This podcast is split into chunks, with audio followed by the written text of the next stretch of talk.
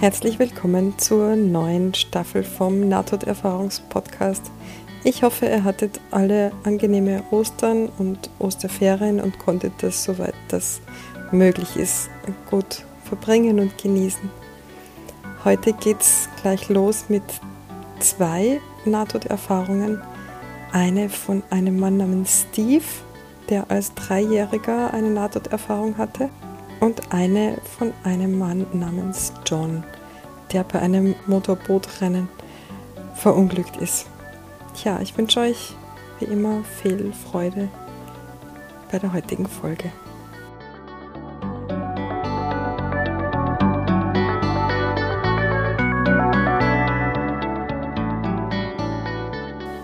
Wir beginnen mit dem dreijährigen Steve und er beschreibt das folgendermaßen. Ich erinnere mich, dass ich in die Klinik gebracht wurde und wunderte mich, wieso. Damals schien es, als schliefe ich, weil ich oben an der Decke war und hinunter auf mich selbst schaute. Wohlgemerkt, ich war erst drei Jahre alt und all dies war wirklich cool. Meine Mutter, die nur kurze Zeit vor dem gestorben war, erklärte mir, was vorging und hatte mir gesagt, dass ich wieder ganz in Ordnung käme. Sie sagte zu mir, dass das so gemacht werden musste, damit sie mir genau erklären konnte, was mit ihr geschehen war. Dann verließen wir die Klinik und landeten schließlich in meiner alten Nachbarschaft. Und alles, an das ich mich erinnerte, war cool, weil ich flog wie Superman. Dennoch drohte mein Onkel, der wirklich verstört über die kürzlichen Ereignisse war, aus unserem dreistöckigen Gebäude in Chicago zu springen. Meine Mutter versuchte vernünftig mit ihm zu reden, aber er konnte es nicht hören. Aber ich denke, er hörte es doch, weil er nicht sprang. Sie erklärte mir dann, dass ich sie für eine Weile nicht sehen würde, dass sie aber immer bei mir sei. Ich solle mich um meine ältere Schwester und meine Großmutter kümmern und im Allgemeinen immer respektvoll mit Frauen umgehen. All dies geschah im zweiten Stock unseres Gebäudes. Dann gab sie mir eine dicke Umarmung, Küsse und das hellste Licht, das ich je sah, ohne auch nur ein bisschen zu blinzeln, erschien. Sie ging darauf zu, und ehe sie verschwand, sagte sie, ich liebe dich und sei ein guter Junge. Das nächste, was ich weiß, ich war zurück in meinem Klinikzimmer und begann herauszukommen, und die Leute stritten über Nonsens. Ich redete, und das Zimmer wurde ruhig. Ich sagte, ich sei hungrig und durstig. Ich wollte auch so bald wie möglich hinausgehen und spielen. Ich wurde von vielen Ärzten wegen meinem Erlebnis und meiner Heilung interviewt. Nicht vergessen zu erwähnen, dass ich kratzbürstig und dickköpfig war. Ich glaube, dass meine Mutter absichtlich die Lungenentzündung herbeiführte, damit sie mit mir kommunizieren konnte. Ich werde dieses Erlebnis in Ehren halten für den Rest meines Lebens. Sobald meine Kinder alt genug sind, werden sie von ihrer Großmutter erfahren, was für eine wundervolle Frau sie ist und dass sie jeden Tag über sie wacht. Dankeschön. Ja, was für eine wunderschöne Erfahrung das ist. Also, was Besseres kann einem vielleicht ja gar nicht passieren, wenn man schon in der Lage ist, in der schlimmen, dass einem die Mutter mit drei Jahren stirbt, dass sie einen noch besuchen kommt und erzählt, dass sie immer bei einem sein wird und immer aufpassen wird das finde ich so schön. Ähm, ob es die Lungenentzündung dafür gebraucht hätte und ob das tatsächlich von ihr herbeigeführt war, kann man jetzt natürlich nicht sagen. Ich finde es auch interessant, dass sie also darauf gewartet hat, quasi, bis der, der Junge ähm, so krank war, dass er am Sterben war, um sie noch sehen zu können, bevor sie ins Licht geht. Sie ist ja dann direkt, nachdem sie mit ihm kommuniziert hat, in dieses Licht gegangen und es scheint eben so, dass sie wusste, äh, dass er in irgendeiner Form noch fähig sein wird, sie zu sehen und zu hören. Oder eben, dass sie das, so wie er glaubt, tatsächlich herbeigeführt hat. Wobei ich nicht weiß, wie ähm, jemand im Jenseits oder an der, auf der Schwelle zum Jenseits fähig sein kann, eine Krankheit zu veranlassen. Vielleicht war es halt auch Fügung oder sie hat jemanden gebeten, der da die Hand im Spiegel gehabt haben könnte. Jedenfalls war das Kind ja, äh, sobald die Begegnung zu Ende war, gesund anscheinend, so wie das klingt.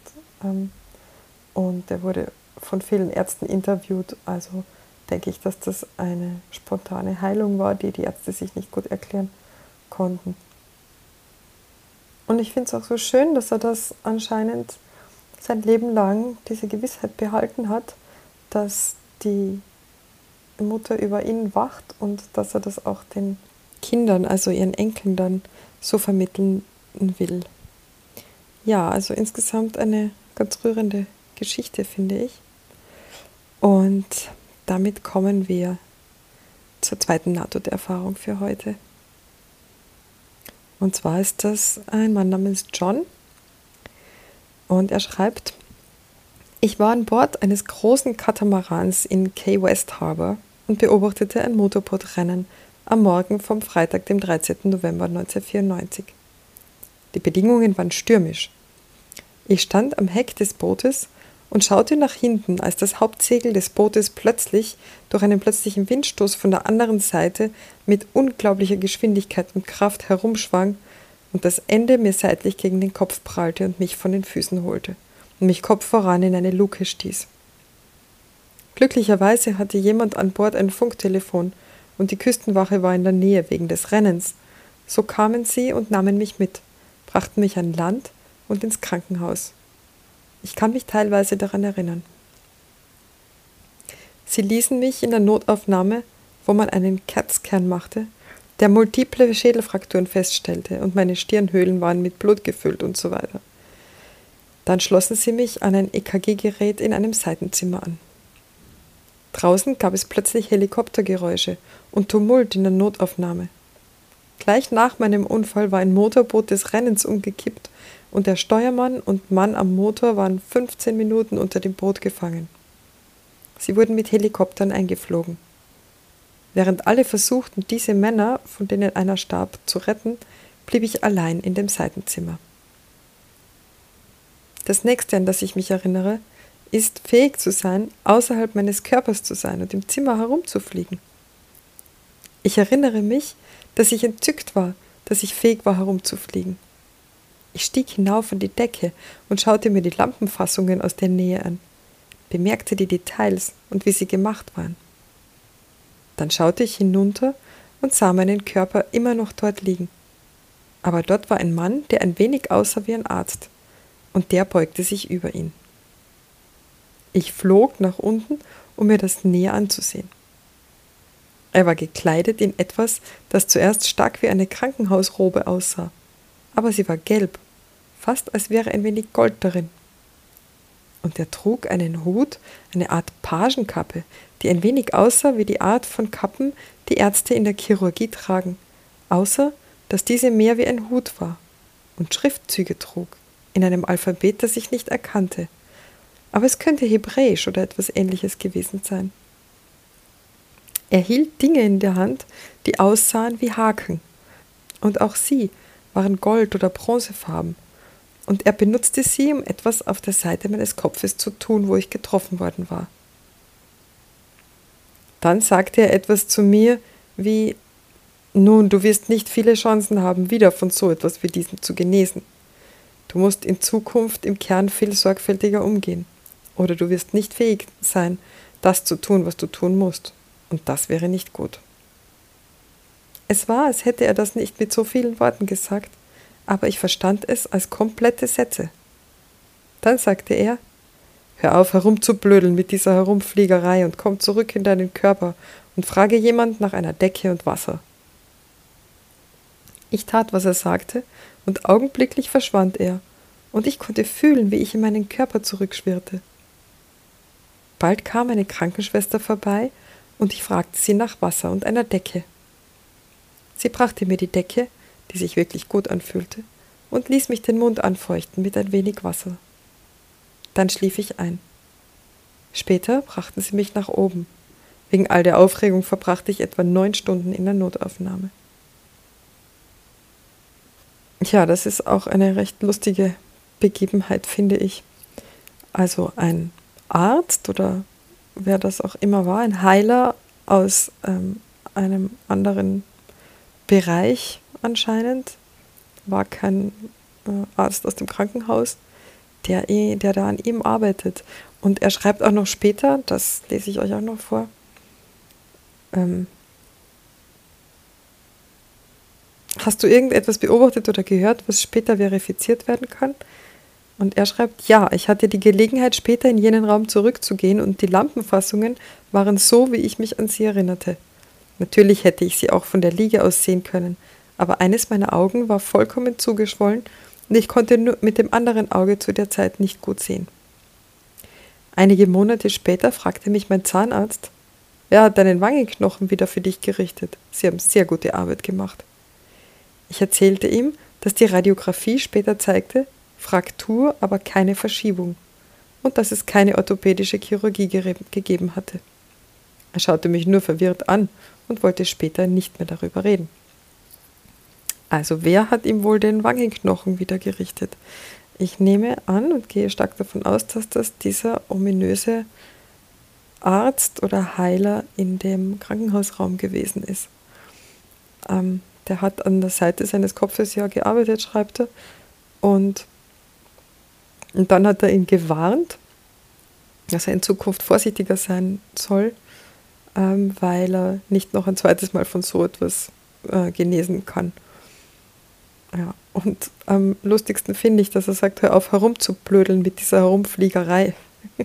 Denn der Steve, der hat sich da ja so, äh, nicht Steve, der John, hat sich so gefreut über seine Fähigkeit des Fliegens, ja, hat das da auch ausgekostet und ist darauf geschwebt und runter. Ja, also und nach dieser Aufforderung oder quasi Rüge ist er gleich wieder ganz folgsam zurück in seinen Körper geschwirrt. Ja, und so ist das alles gut ausgegangen. Er beschreibt auch, dass er später ähm, die Aura von Leuten sehen und fühlen konnte, zumindest eine Zeit lang nach dieser Nahtoderfahrung. Und er hatte auch das Gefühl, dass, ähm, eine, ein, dass sein Körper so wie eine elektrische Spannung gehabt hat. Ähm, und das hat alles aber nach ein paar Monaten wieder abgenommen. Ja. Ansonsten finde ich es auch schön, er schreibt später, ähm, ich bin mir jetzt noch sicherer über das Leben danach, jedoch perplex über seine genaue Beschaffenheit. Ich bin überzeugt, dass es viel komplizierter ist, als wir uns das vorstellen können. Es macht, dass konfessionelle religiöse Differenzen unwichtig erscheinen. Ja, ich versuchte in meinen Beziehungen aufzubrechen und netter mit Leuten zu sein. Es verursachte, dass ich furchtlos bin vor dem Tod, soweit der Tod als Finalität gilt.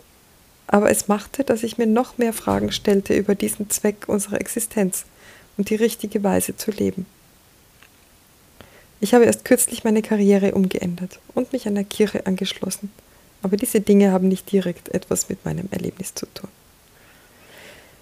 Ja, also das ist ja etwas, was ganz viele Nahtoderfahrende beschreiben, dass sie hinterher äh, mit normalen konfessionellen Religionen oder er sagt konfessionelle religiöse Differenzen, dass sie das nicht mehr nachvollziehen können. Ähm, ja, und er sagt ja auch, dass er versucht, netter mit Leuten zu sein und offener in Beziehungen.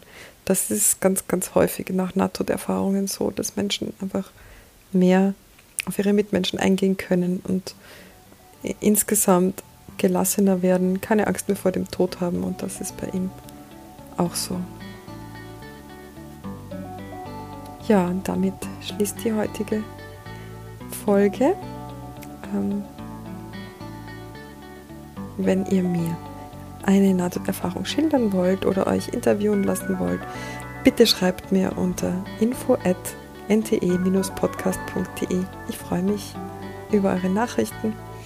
Ähm, bitte lasst mir auch eine Bewertung da äh, auf eurer Podcast-App. Schaut auch meine Homepage an, wenn ihr dazu Lust habt. Äh, ich habe da auch eine Bücherliste mit interessanten Büchern über Nahtoderfahrungen. Und ähm, es gibt auch einen Spenden-Button, falls ihr meinen Podcast unterstützen wollt, auch in finanzieller Hinsicht. Da freue ich mich natürlich auch darüber. Und ähm, ja, ich danke euch herzlich, dass ihr mir zuhört, dass ihr euch für das interessiert, was mir da so am Herzen liegt und erzählt das ruhig weiter. Ich glaube, in unserer jetzigen Zeit können wir wirklich mehr Leute gebrauchen, die sich vor dem Sterben und vor dem Tod nicht fürchten. Ja, und damit wünsche ich euch einen schönen Abend. Alles Liebe und bis zum nächsten Mal.